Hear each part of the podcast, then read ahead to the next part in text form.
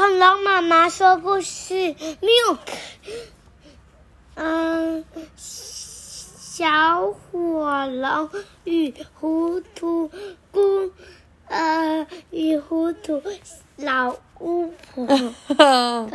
你都乱讲一通。小火龙便利商店，文。那有这一定是老巫婆啊。哦，老巫婆便利商店，文。哲也，图，水脑，金子，一二三。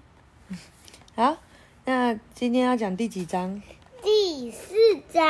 那在讲什么？不知道。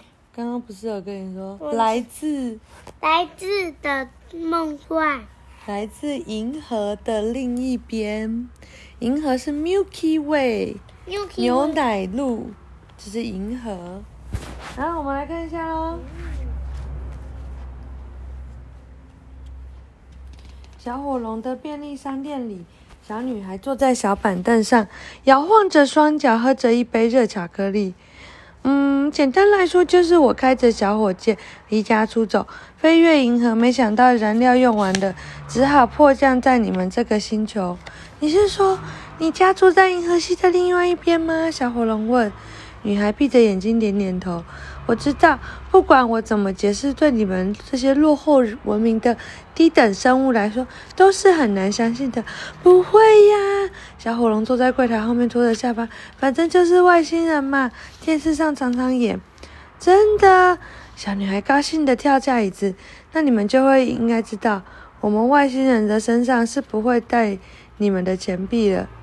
没关系，赚了就算是小店免费招待好了。小火龙叹口气说：“反正只是一瓶美乃滋而已。”小女孩张大眼睛：“美乃滋？美乃滋在我们星球上是很珍贵的资源呢，所有的交通工具都需要靠美乃滋才行。你既然轻描淡写讲，你一定是一个大富翁。哇，美乃滋在他们星球是加油的东西耶。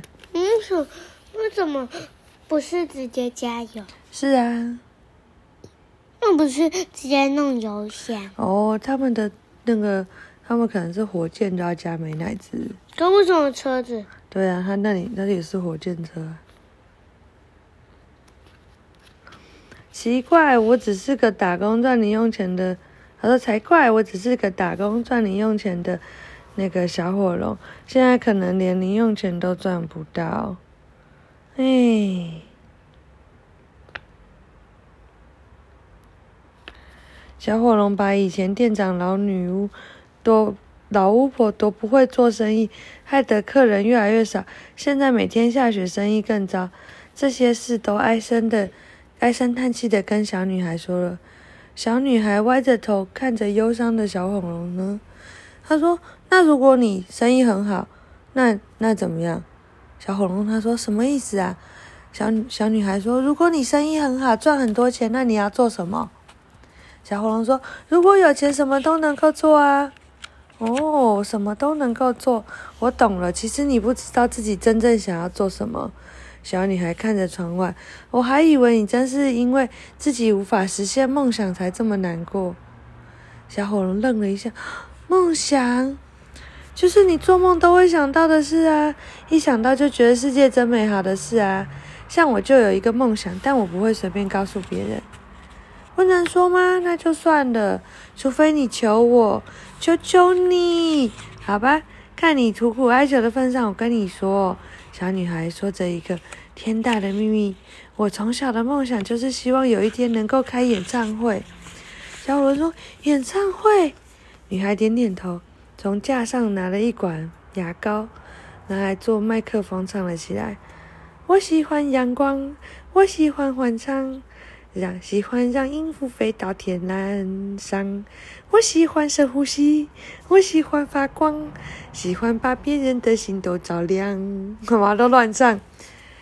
飞过银河系，躲过流星雨，穿越人马座，绕过土星环，只为了寻找我梦想的舞台，那发光发亮的地方。我是一个心情小高手，带着大熊走四方。我是一个心机小歌手，坐着小火箭到处流浪浪浪浪。你比较喜欢哪一个？苹果。哈哈哈！你怎么知道我是改编小苹果？他是说的。嗯。他刚刚是苹果。没有啊。他说：“坐着小火箭到处流浪，感觉好像一百朵花在心中开放一样。”小火龙不禁叹了一口气：“唱得不好吗？”小女孩咳嗽两声：“不好意思，天气太冷，有点嗓子有点哑。”小火龙说：“不，这真是我听过最美的歌了。”女孩开心地把牙膏都取出来了。那我来当你的代言人好了，代言人。就是我帮你做广告歌曲宣传呢。歌曲走红以后，人家来访问我，就说我最爱到小火龙便利商店买东西了。小火龙小女孩比手画脚，这么一来，你的店就会人潮不断了哟。真的吗？小火龙半信半疑。小女孩喊：当然。小火龙看着她发亮眼睛，说：好吧。小女孩欢呼耶嘿！可是我的代言费不便宜哦。嗯，你说说看。哦，这个老巫婆子，嗯，对对呀、啊。小女孩说：“可能要两瓶美乃滋。”小火龙笑了：“如果你真的有这个本事，送你一箱都没有问题。”哇，你好慷慨哟！小女孩跳了起来，抱住小火龙的鼻子，亲了一下，然后向玻璃门外的。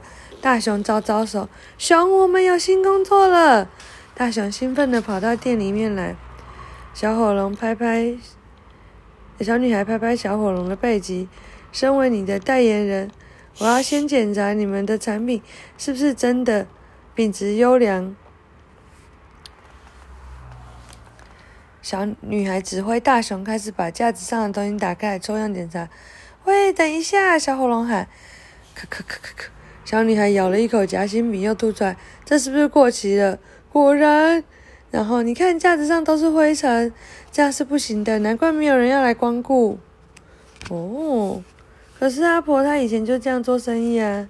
小女孩咚咚咚的走到她面前，以这种态度是没有客人会喜欢的哟。现在开始，不管客人抱怨什么，都先道歉，懂不懂？